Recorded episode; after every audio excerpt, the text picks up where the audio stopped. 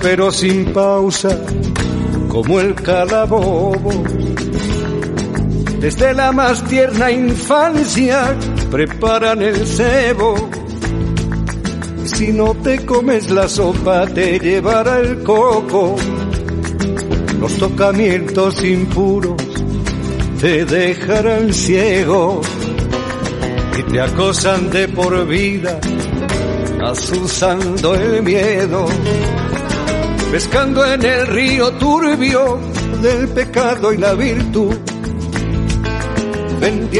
Hola, buenas tardes. Eh, Pedro Galeano en el control técnico y Miguel Campillo Ortiz al micrófono. Les damos la bienvenida a Sintonía Laica en Radiopolis, la, en la 92.3 de la FM de Sevilla y 3W radiopolis.org. Saludamos cordialmente a los compañeros y compañeras de Radio Rebelde Republicana de Pamplona, Radio Clara de Valencia y QPH Radio de Canarias del gazapo, los macarras de la moral. Anunciando apocalipsis, van de salvadores. Y si les dejas te pierden infaliblemente. Manipula nuestros sueños y nuestros temores en el marco del segundo Mayo Cultural Republicano organizado por el Ateneo Republicano de Andalucía, el pasado 25 de mayo eh, se proyectó el documental El caso Rocío de José Luis Tirado. Eh, tras el coloquio, nuestro compañero en Radiopolis, Eugenio Fernández, entrevistó a su autor, a José Luis Tirado. Oigamos esa entrevista.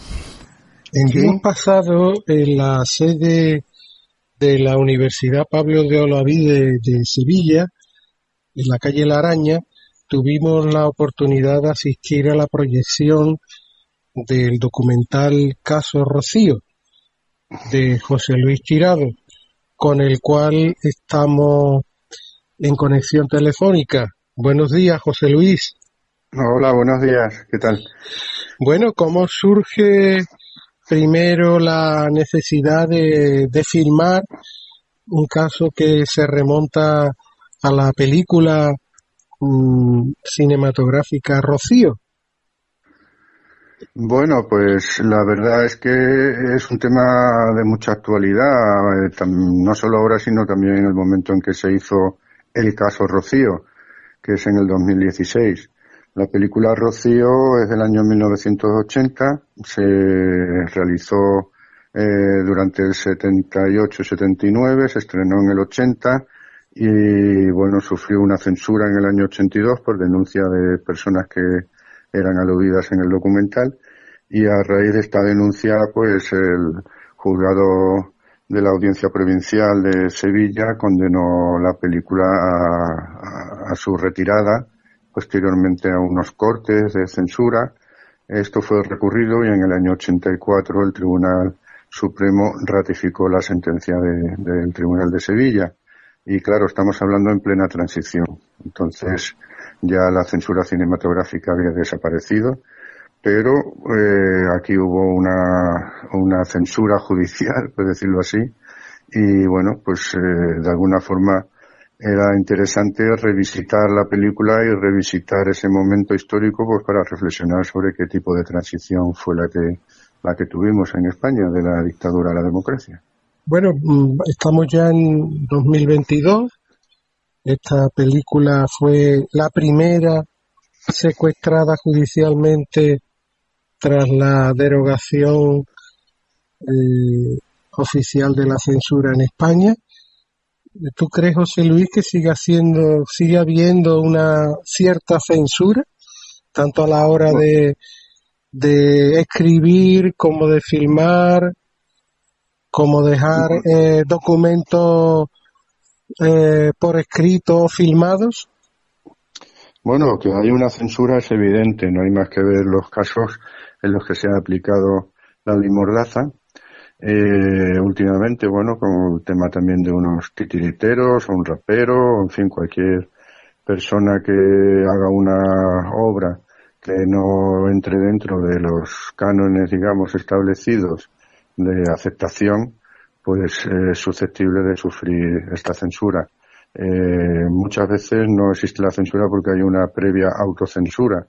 Entonces, eh, yo creo que en ciertos eh, estamentos de la producción cinematográfica sí existe esta censura, aunque sea en forma de autocensura. Bueno, esta obra, la película Rocío, como decimos, de, tenía un director, Fernando Ruiz Vergara, que desafortunadamente tuvo que autoexiliarse en Portugal porque prácticamente quedó solo ante el poder de, del momento judicial, ¿no? Sí, bueno, la verdad es que no, no tuvo muchos apoyos. Verbalmente sí, al principio, bueno, por su valentía a sacar temas relacionados con la represión durante el golpe de Estado de 1936 en la provincia de Almonte, concretamente, y, bueno, pues ahí recibió apoyos verbales y palmaditas, pero a la hora de iniciarse todo el proceso judicial, poco a poco fue siendo abandonado y prácticamente se vio solo, salvo los incondicionales eh, amigos. Y, y, bueno, pues desanimado del todo, se refugió en Portugal, donde sí había habido en el año 75 pues una revolución de los claveles, donde él tenía vínculos y bueno, de todas formas no volvió a hacer cine, sí tuvo eh, proyectos, hizo guiones, pero no fue capaz de levantar ninguna película porque la profesión también le dio, le dio la espalda en ese momento. Bueno, ciertamente si entramos en tu página web, eh, joseluistirado.es, hay un documento eh, preparatorio, entiendo, de la película que coordinaron Ángel del Río, Francisco Espinosa y, usted mismo, en el cual es muy ilustrativo y francamente eh, aclarador de todo el trasfondo que tuvo la, la, suspensión de, de, la película, o sea, perdón, la, el secuestro de la película Rocío, ¿no? Eh, en, el, en la visión de, de la película se, se reflejan algunos momentos eh, relevantes, pero queda mucho trasfondo, ¿no? ¿No piensa así, José Luis? Sí, bueno, esto es un, está refiriendo a un libro que se llama también El caso Rocío, que sacamos eh, con motivo de la, del documental eh, el caso Rocío, eh, con artículos eh, en torno a la censura cinematográfica, las tradiciones religiosas, etcétera, en fin, todos los contenidos que se plantean en, la película Rocío. Y bueno, esto es un libro que se editó con la editorial Concagua, que se puede descargar de la página web, como usted ha dicho, y bueno, ahí hay muchos eh, frentes, digamos, que se analizan desde el tema judicial, el tema ideológico, el tema religioso, el tema de género, etcétera, que son todos temas que se plantean tanto en la película Rocío como en el caso Rocío, o sea, que están subyaciendo en lo que fue ese momento de censura de, de la película Rocío. Hay un libro de otro autor de Rodríguez Almodóvar, que no es, eh, eh, lo trata en profundidad, pero lo deja apuntado, que posiblemente el golpe militar del 18 de julio de 1936 tuvo su origen en dos elementos fundamentales. Uno era el proyecto republicano de la reforma agraria y otro era la ley de educación. Sí. No sé si quiere eh, opinar al respecto. Bueno, yo creo que hay varios factores. De hecho, la conspiración contra la República, en mi opinión, comienza en cuanto se proclama la República. Eh, bueno, no, la cosa no avanza desde el año 32 porque también hubo, gobiernos de derecha, de la CEDA, lo que se llama el bienio negro, y ahí pues no hubo necesidad de dar ningún golpe de Estado. las urnas eh, sacaron como resultado el triunfo de las derechas y durante esos años pues gobernaron sin problema. El problema es cuando triunfa el Frente Popular en el año 36. Entonces ya abandonan la vía democrática y, y decididamente se lanzan por la vía golpista. Entonces, bueno, hay muchos factores, desde luego, no solamente el tema de la educación, el tema de la incipiente reforma agraria, sino que yo creo que en conjunto eh, eh, España era un país hasta ese momento, hasta la República, que supone un paréntesis de modernización, de, avance social, avance en derechos, en todos los niveles. Y bueno, es un país que estaba sumido pues en, eh, en, la oscuridad, en el oscurantismo, el poder de la Iglesia, el poder de los terratenientes. Y bueno, eso no lo podía soportar la derecha, que hubiera esos aires de libertad. Y bueno, es, eh, yo creo que son varios motivos. Desde luego el tema de la reforma agraria es importante porque eh, digamos que se cuece ese golpe de Estado en sectores militares, en sectores eh, vinculados a los terratenientes, al campo, pero también con el apoyo de la Iglesia. La Iglesia de alguna forma va a perder el monopolio de la educación también que tenía. Y bueno, pues este es un país en el que las derechas no saben ser democráticas, no tienen tradición de democracia, lo estamos viendo en el presente también. Y bueno, sus alternativas siempre han sido los pronunciamientos, los golpes, las proclamas. Y en el 36 pues pasó esto, el 18 de julio. Bueno, ya para finalizar, José Luis, porque este tema daría para mucho, para entrar mucho más al fondo de pues tanto la, la película como la posterior documental, eh, siempre hablando del tema documental, el caso Rocío, como del texto, el del libro de Aconcagua que nos nombra. Es complicado esto de, de dedicarse a los documentales, cómo se financia uno. Un tema tan, tan laborioso que, que requiere tanta documentación previa, después de desplazarse a los lugares donde, donde ocurrieron supuestamente los acontecimientos, ¿no? ¿Cómo, cómo es este, este montaje y esta dinámica previa? ¿Cómo se financia? Bueno, pues estos son trabajos de, corredor de fondo que se dice. Eh, depende también, hay documentales y documentales. Estamos hablando de, documentales sociales, de contenido social, y bueno, estos tienen unas características diferentes de lo que pueda tener un documental antropológico, etnográfico, un documental de naturaleza, etcétera, ¿no? Entonces, bueno, son temas que en principio te tienen que interesar bastante y formar parte de tu cotidiano, tanto histórico como el presente. Y bueno, pues a base de esfuerzos, esto es a base de esfuerzo, voluntad y mucho, y mucho trabajo. Eh, no hay otra forma. Luego, bueno, pues si hay algún tipo de recurso que se pueda venir de fuera y tal, pues bienvenido sea, pero en principio esto se hace por necesidad de saber, necesidad de contar y necesidad de, expresar eh, y de analizar y de reflexionar colectivamente. Bueno, pues José Luis Tirado, muchas gracias por haber atendido a Radiópolis. Eh, yo tengo la firme confianza que no sea esta la primera la última vez que podamos charlar. Y, y bueno, pues enhorabuena por todo su trabajo, que estamos eh, visualizando en su página joseluistirado.es. Y lo dicho, pues hasta pronto. Muy bien, muchas gracias y mucho ánimo. Hasta luego. Asunción Villaverde es coordinadora de Alicante Laica, integrante de las juntas directivas de Europa Laica y de la coordinadora estatal Recuperando. Eh, mm, ella es compañera en Europa Laica en Sintonía. Cada último jueves de mes nos ofrece su renglón torcido, una sección de Europa Laica en Sintonía no. Me dice Pedro que se ha caído la conexión telefónica. A ver si la recuperamos, Pedro. Ya la tenemos. Eh, decíamos, eh, bueno, hemos presentado Asunción. ¿Estás ahí?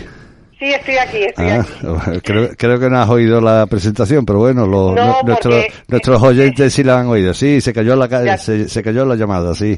De acuerdo. Eh, mira, no sé si habrás oído la, desde el, programa desde el comienzo. Lo hemos abierto con la entrevista que hicimos al, al, al cineasta José Luis Tirado tras la proyección de su documental El caso Rocío. Eh, ¿Quieres eh, comentar algo al respecto de, de esta entrevista y de este, de este documental del eh, Rocío, en fin. Pues sí, eh, en primer lugar me gustaría decir que bueno, yo no había escuchado nada sobre este documental, me ha parecido interesantísimo mm. eh, porque mm, realmente mm, todas estas partes de la memoria olvidada, pues hay que empezar a sacarlas a flote. ¿no?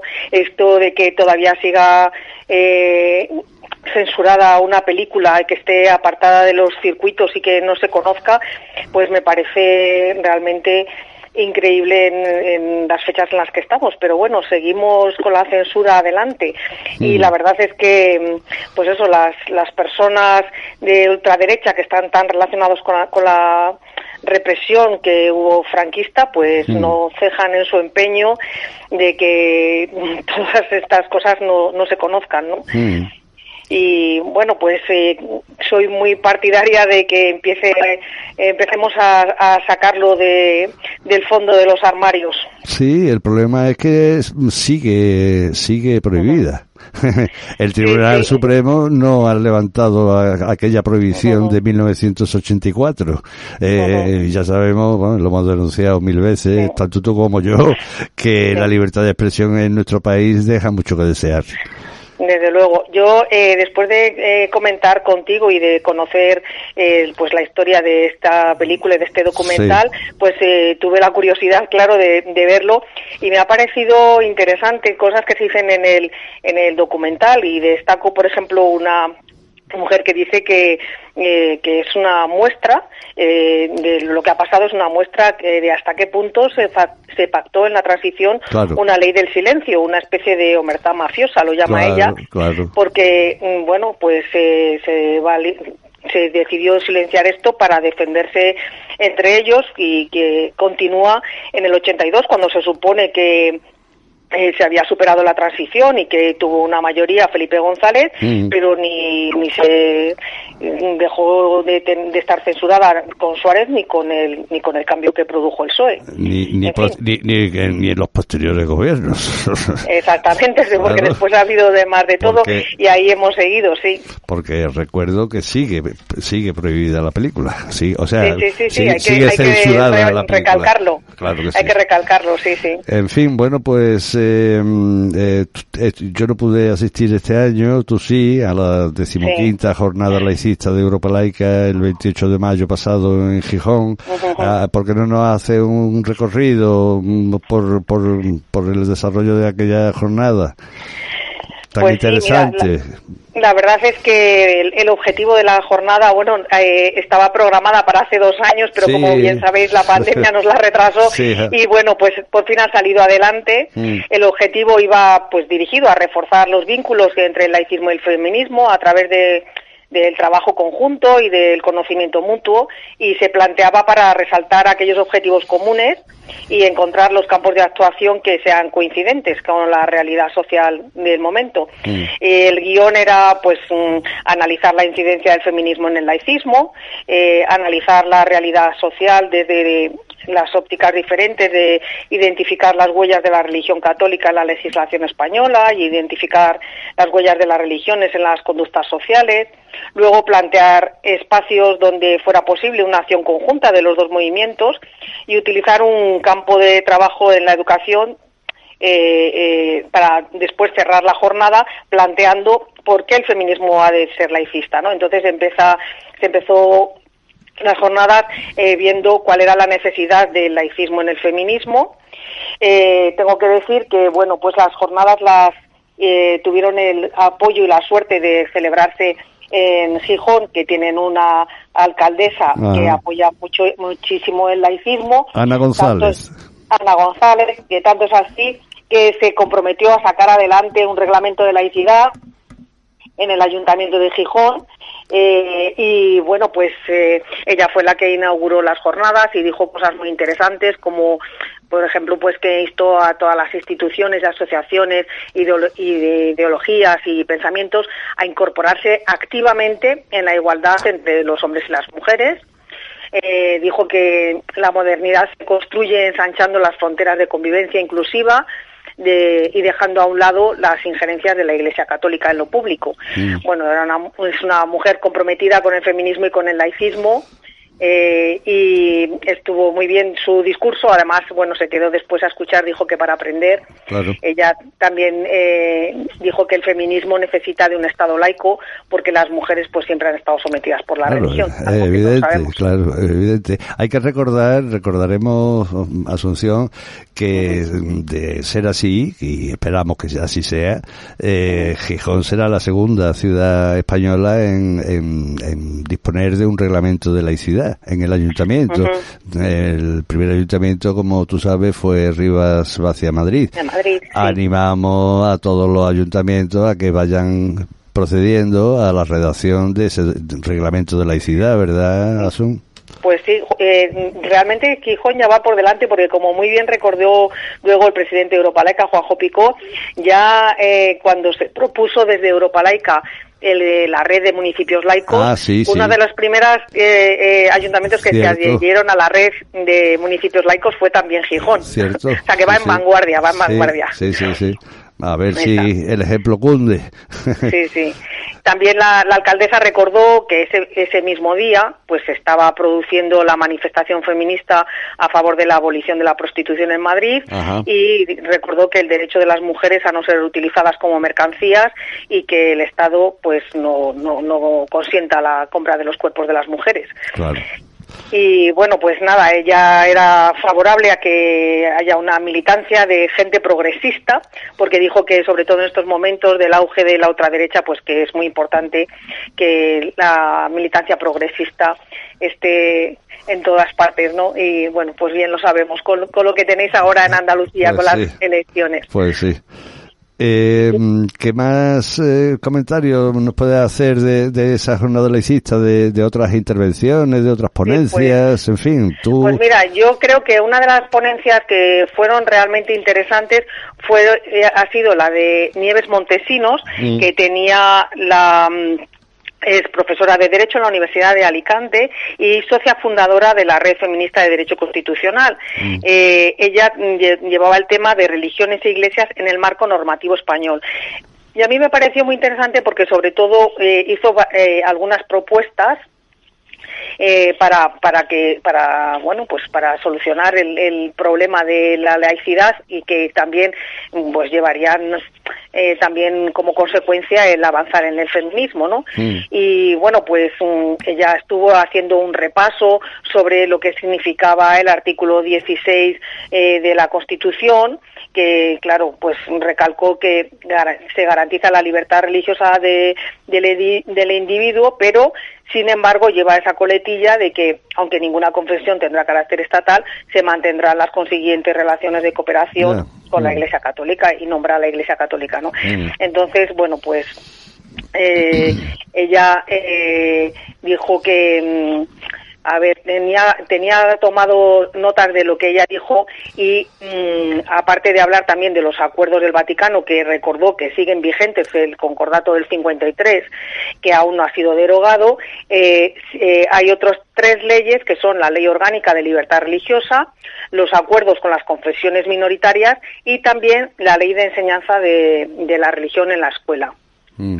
El primero, eh, la Ley Orgánica de Libertad Religiosa, en su artículo 14 y 16, pues excluye todo lo que no sea religioso, que no es de, aplicación a la Iglesia Católica por los acuerdos. Mm. Entonces, bueno, pues es como si no sirviera para nada, vamos.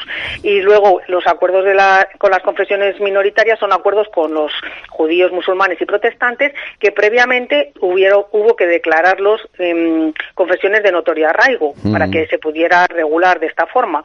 Y bueno, pues mm, se le reguló como ministros de culto, con los matrimonios religiosos también de estas, de estas eh, eh, religiones, ¿no? Y bueno, pues eh, ella dice que en todas las leyes orgánicas se recoge la enseñanza de la religión católica y que luego los, los acuerdos pues son acuerdos eh, como sabemos eh, sobre, mm, de asuntos culturales y sobre enseñanza que son los que mantienen la religión católica de la escuela y la financiación mm. de los integrantes que la imparten y los asuntos económicos que son los que sostienen la financiación de la iglesia incluido el 07 que se declara en la en el IRPF como muy bien reclamamos todos los años desde eh, desde hace muchos desde hace muchos años sí sí ahora precisamente pues estamos en campaña no les recordamos que no señalen ninguna cruz, ni, la una ni la otra en la declaración del IRPF. Sí. Exactamente. Y luego, bueno, pues estos acuerdos también son los que sostienen la asignatura de la religión, que es mm, de eh, oferta obligada en todo eh, el sistema educativo mm. y que tiene la mm, contradicción, es una reminiscencia histórica, pero que tiene la contradicción de que quien cursa la religión católica pues no cursa los valores éticos y valores cívicos sociales, que son tan importantes o más que tener pues una, una educación católica, ¿no? Una educación religiosa, en este caso eh, en su mayor porcentaje en católico. Por lo tanto, pues pues que cursa esta religión católica pues está mm, eliminando toda la formación en, en valores éticos. Según ella, pues en un estado laico la enseñanza obligada debería de ser laica y de calidad. Y sus propuestas de reforma, que es aquí donde me gustaría incidir, pues son, eh, para ella es eh, importantísimo que tiene que haber una reforma del texto constitucional. Porque según ella dice que parece que hay un miedo excesivo a abrir eh, este texto, pero que no deja de ser un texto legal como otro cualquiera. Pero bueno, es que mm. están eh, abrir el, lo de la reforma constitucional es que tiene mm, unas connotaciones que parece que es, que es imposible hacerlo, cuando muy bien sabemos que eh, hubo un momento en un mes de agosto que se pactó con, con Rajoy eh, el, modificar un, un, artículo de la Constitución y no pasó nada, ¿no? Eh, pero bueno, eh, mm, ella dice que debe abrirse este proceso constituyente mm. para, en primer lugar, ubicar la laicidad en el artículo primero y que diga que España se constituye en un Estado laico, social y democrático de derecho. Luego ella aboga también por una modificación del artículo 16.1 y 16.3 que nombra a la, a la Iglesia Católica y el eh, 9.2 en virtud del cual se pueda eh, remover los obstáculos que dificultan la igualdad. El artículo también, ella eh, dice que hay que modificar el artículo 27 relativo a la educación, mm. que dice en su apartado 2 que el objetivo de la educación es el pleno desarrollo de la personalidad humana en el respeto a los derechos y principios democráticos de convivencia y a los derechos fundamentales. Mm. Entonces, bueno, pues mm, no se cumple eh, habría que suprimir este el artículo 3 en el que se favorece la formación religiosa, no la formación en creencias, sino la religiosa. Y bueno, eh, por último, la modificación del artículo que hace referencia a los conciertos públicos porque ahora mismo pues tenemos unos colegios híbridos que son colegios privados de financiación pública. Mm. ¿eh? Estos conciertos estos colegios concertados tuvo, tuvieron en su momento la razón de ser porque no había una red docente suficiente, pero que ya ha habido tiempo más que suficiente para hacer colegios públicos. Mm. ¿eh? Y bueno, pues otra propuesta suya es la anulación, como no, de los acuerdos y del Concordato 53, algo que está en, en, la raíz y en la base de, de Europa laica, y, y, la propuesta de la, de la derogación de la normativa del desarrollo, una ley orgánica de libertad de, creencias. Eh, con estas modificaciones legislativas, según ella, sería más fácil pues abordar asuntos como es la gestación subrogada y la prostitución. Mm. Y por último, pues eh, derogar también las leyes de 1992 de los acuerdos con las eh, minorías mm. y la derogación de toda normativa contraria a la laicidad en materia de educación es mm. decir, todos los sistemas de conciertos, la supresión de los delitos en el Código Penal por ofensa a los sentimientos religiosos, que la, eh, lo que todo lo relativo al Código Civil de matrimonio religioso. Mm. Y bueno, pues en definitiva que eh, se hicieron propuestas muy interesantes, pero tiene que haber una mm, valentía política. Voluntad, voluntad política. Voluntad política, exactamente. Exactamente, esa es la palabra.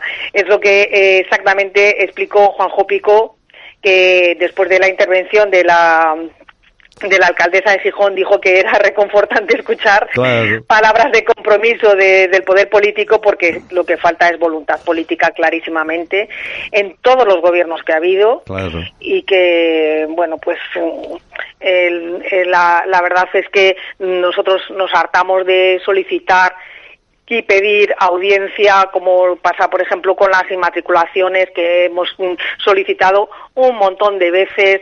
hemos registrado mm, eh, eh, eh, mm, audiencia con la ministra de Cultura, cuando está, la ministra de Justicia, perdón, cuando era Dolores Delgado, que ahora es, la fiscal del Estado, con, con Pedro Sánchez, presidente de gobierno, da igual no no hay recepción de, de nuestra propuesta ni de ni, ni nos reciben ni nos eh, ni nos contestan ni nada. Silencio administrativo y así seguimos esperando.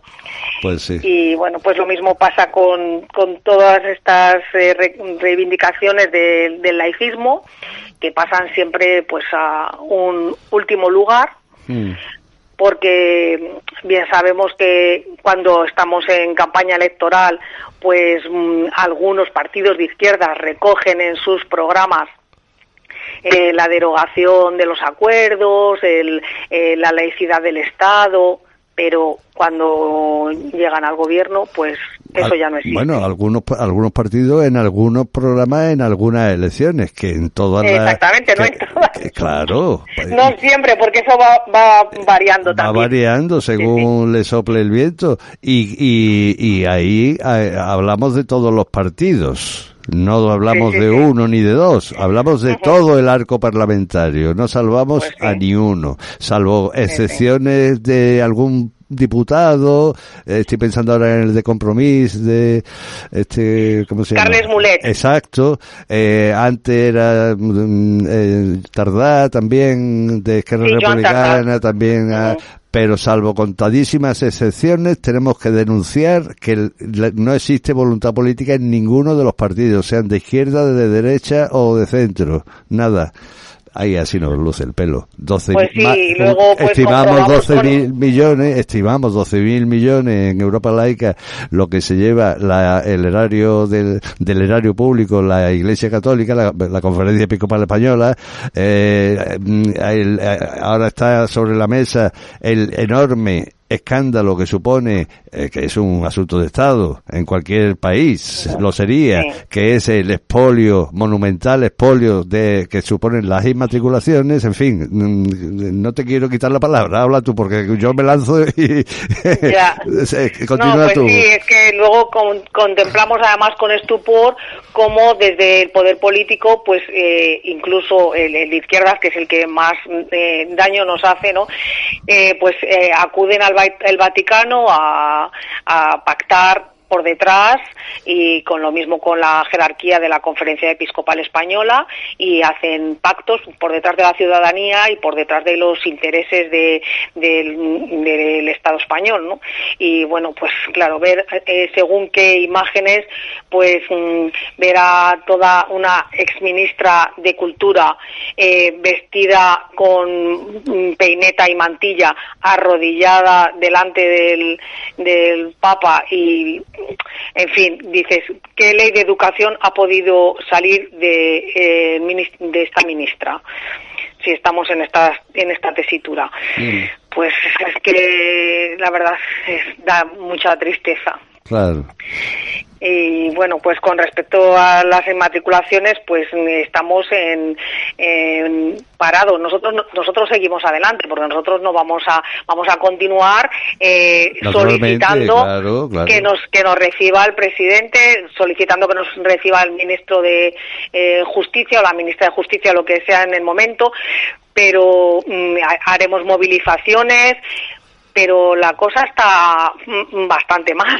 Pues sí, está muy mal, está, está muy mal nosotros, pero vamos, nosotros debemos de seguir siendo el martillo pilón la, la gota malaya, la gota malaya, y poco a poco ir convenciendo a la ciudadanía de, del escándalo y, y, que la ciudadanía se movilice. Es la única solución. Es escandaloso que eh, se hayan dado además situaciones de doble registro, como se ha sabido no hace mucho tiempo en una finca de Málaga, eh, los montes de Málaga. Eh, un, doble registro de una finca comprada con todos su, con todos sus títulos de propiedad en regla inscrita en el registro de manera eh, eh, oficial. Y sin embargo pues claro como los obispos han tenido esa facilidad de ser notarios públicos se les ha otorgado ya sin tener ningún título de propiedad ni tener que presentar nada simplemente con decir que esto es mío.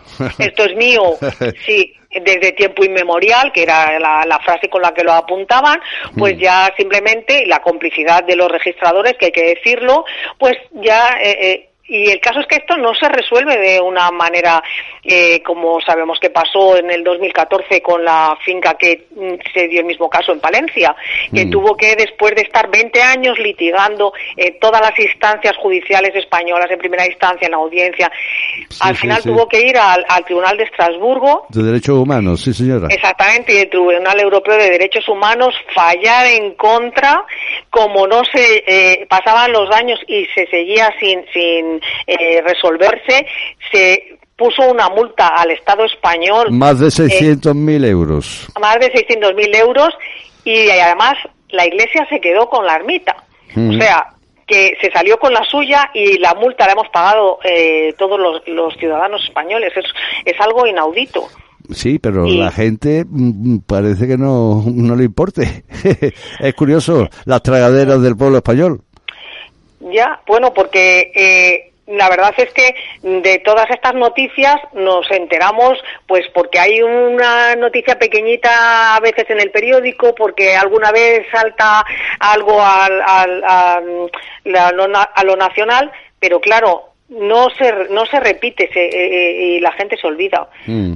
Esto no, mm, no, no se va repitiendo y bueno, como sabemos muy bien, pues según qué noticias se censuran. Pues sí. Bueno, vamos a... ¿Te gustan los carnavales de Cádiz? Ah, sí, mucho. Pues no he estado nunca, ¿eh? no he estado nunca, no lo ah, conozco, pues pero, pero me veo las chirigotas y todo esto pues, que, que, pasan por redes. Muy pues Mira, vamos a, voy a, vamos a escuchar una comparsa mm, y que nos ponga un poco de mm, eh, para, optimismo. Exactamente, porque estamos, yo estoy poniéndome negro y a ver si me relaja un poco. Es, se trata de una comparsa que se llama We Can Do Carnaval y es la primera comparsa en la historia de los carnavales que de Cádiz que está integrada que está formada íntegramente por mujeres. ¿Mm? Ah, ¿eh? Bueno, viene muy bien para esta jornada de feminismo y laicismo, entonces. Eso es, así que vamos a oírlo. De acuerdo.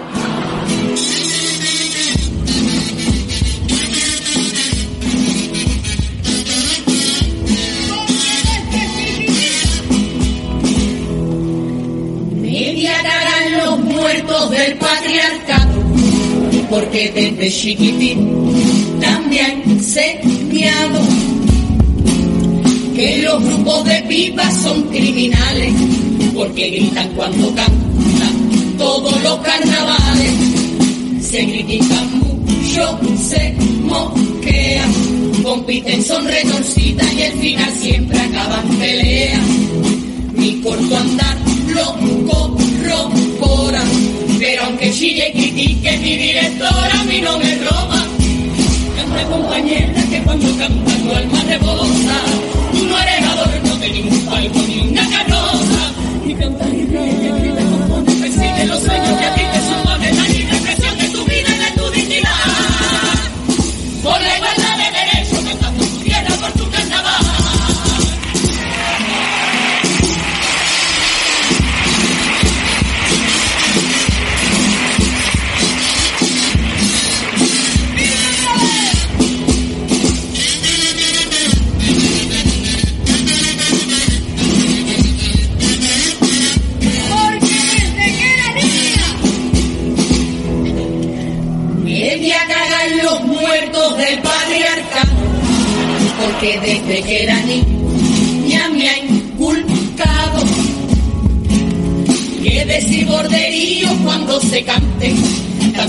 Se le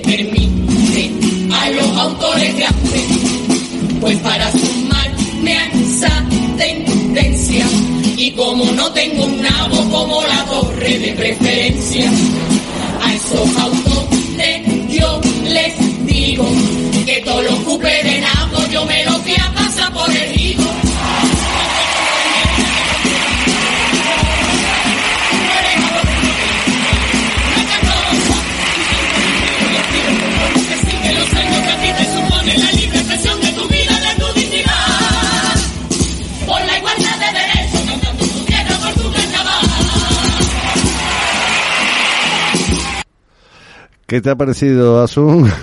Pues no he podido escucharlo, pero ah. creo que es creo que es una comparsa que, que eh, de, de, mujeres que van con, un, con una especie de pañuelo rojo arriba, ¿no? Bueno, sí, empiezan con una banda que luego se la quitan. En fin, sí, bueno, ya qué lástima que no la haya escuchado. Eh, eh, se han metido bastante con el patriarcado. Ah. y bueno, y contra, en fin, bueno, ya la escucharás. Eh, sí. Mm, ¿qué, qué no puedes decir, bueno, Europa laica no tiene una posición que yo sepa definida porque, claro, no la puede tener. En el seno de Europa laica hay gente con diversidad de pensamientos. Eh, me refiero a las leyes esta de sí es sí y la ley de, abolición de la prostitución que ahora están encima de la mesa. Eh, ¿qué, valoración o qué te parece a ti desde tu punto de vista personal esta, estos temas? Sí, bueno, casi te hablaría más desde el punto de vista personal, aunque sabes que formo parte del grupo de feminismo y laicismo que está en Europa Laica. Y que eres miembro de la Junta Directiva, ya, ya, ya te lo... Sí, sí, sí. nosotros tenemos, entre nosotros, entre el grupo de feminismo y laicismo sí que tenemos consenso mm. y bueno, pues eh, la verdad que trabajamos mucho en esto, debatimos mucho, mm. pero tenemos consenso con respecto a la abolición de la prostitución. Eh, mm, en realidad bueno, pues somos partidarios de que no se negocie con el cuerpo de las mujeres y tenemos claro eh, que somos partidarios de la abolición de la prostitución. en su momento se mm, intentó que se eh, hicieran pues una especie como de, de cursillos para eh, de formación para bueno para que en Europa laica se debatiera y se tomara una postura, pero es una postura difícil de tomar por una organización laicista porque no es exactamente de su competencia. Para eso están también las organizaciones feministas, ¿no? Y bueno, pues eh, aunque nosotros sí que somos partidarios, pero eh, no es algo que, que tenga Europa laica en su eh, de su debate interno. Eh, es mm, Europa laica tiene más la defensa del laicismo desde el punto de vista eh, feminista de dar igualdad de derechos a los hombres y a las mujeres, pero mm, nada más. Nosotros estamos en contra de la abolición de la prostitución, de la subrogación de vientres de alquiler, pero eh, todo esto lo vamos plasmando pues en los cuadernos de formación feminista que nosotros eh, hemos editado también en Europa Laica, pero no es no es algo que sea eh, una postura oficial de Europa laica. Yo personalmente, pues bueno, ya te lo acabo de declarar, ¿no? Soy partidaria, estoy eh, a favor de que se apruebe esta ley. Parece ser que en los mm, países como Alemania y Suecia, otros países donde se han aprobado este tipo de leyes, eh, pues ha favorecido el que no se explote a las mujeres y que haya descendido la trata de personas y bueno, pues ese es el fin último de, de la mm, eh, abolición de la prostitución, el que se deje de explotar a las mujeres, porque no deja de ser, pues eso, una explotación.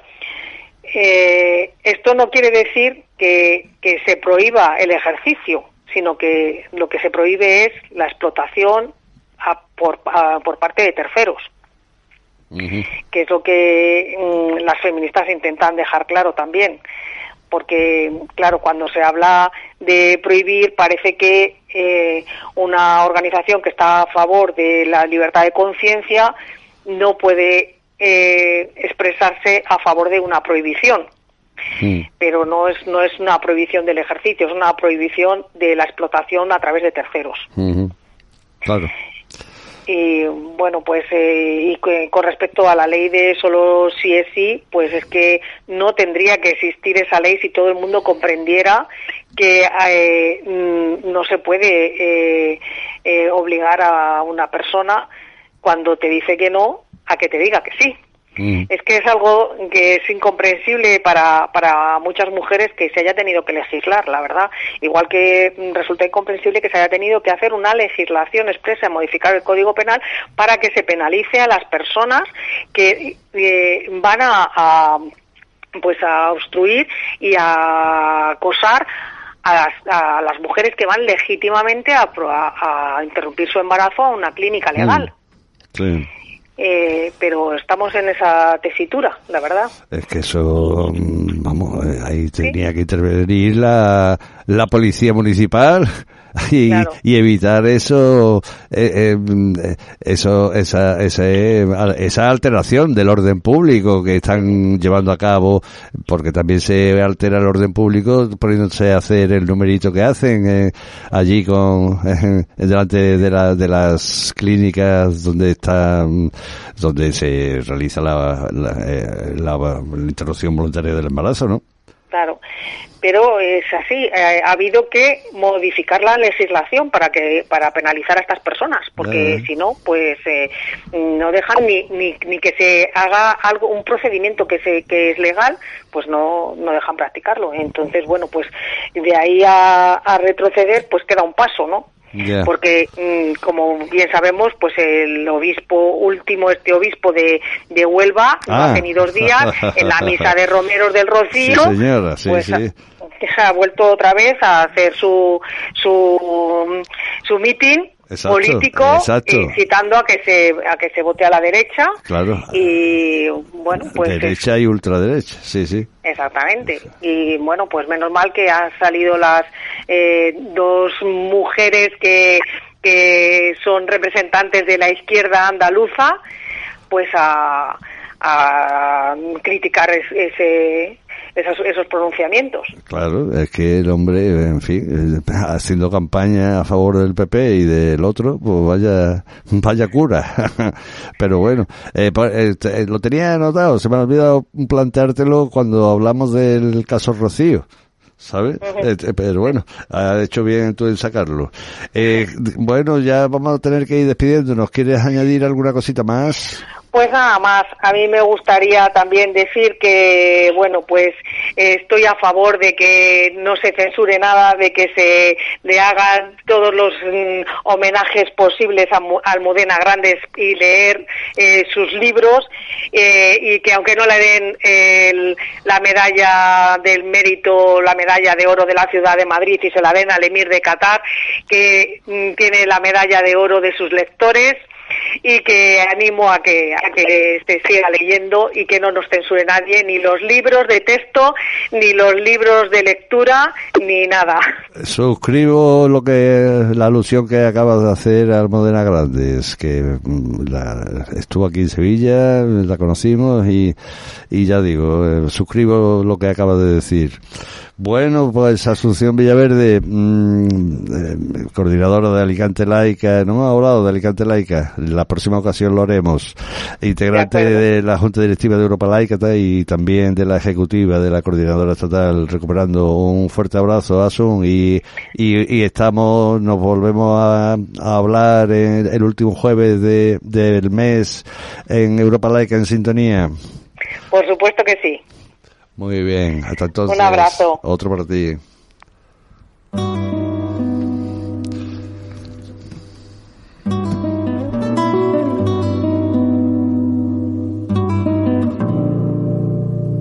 Efemérides.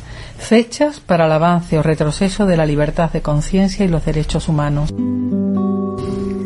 Eh, tal día como hoy, un 9 de junio de 1889, eh, por suscripción internacional se erigió una estatua al, fraile Giordano Bruno en el lugar de su muerte, donde, donde que murió en la hoguera, saltando su figura como mártir de la libertad de, pensamiento y de los nuevos ideales de la época. También el mismo día, 9 de junio, pero de 1944, en Tulle, eh, pueblo de 18.000 habitantes en el centro de Francia, soldados alemanes eh, ahorcan en los, eh, de los balcones de la localidad 99 civiles en represalia por la matanza de 40 soldados alemanes el día anterior por el movimiento de resistencia Maquis que trataba de liberar la ciudad.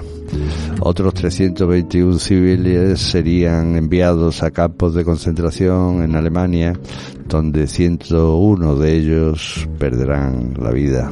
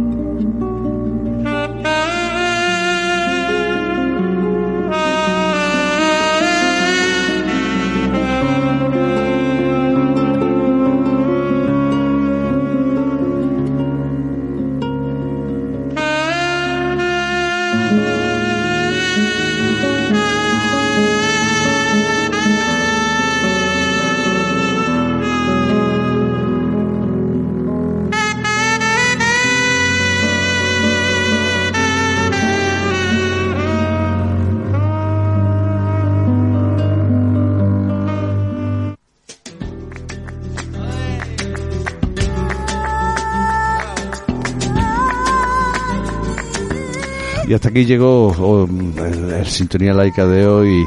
Esperamos que le haya parecido interesante. Eh, hasta el próximo jueves, eh, mucha reflexión. Sin pausa, como el calabobo.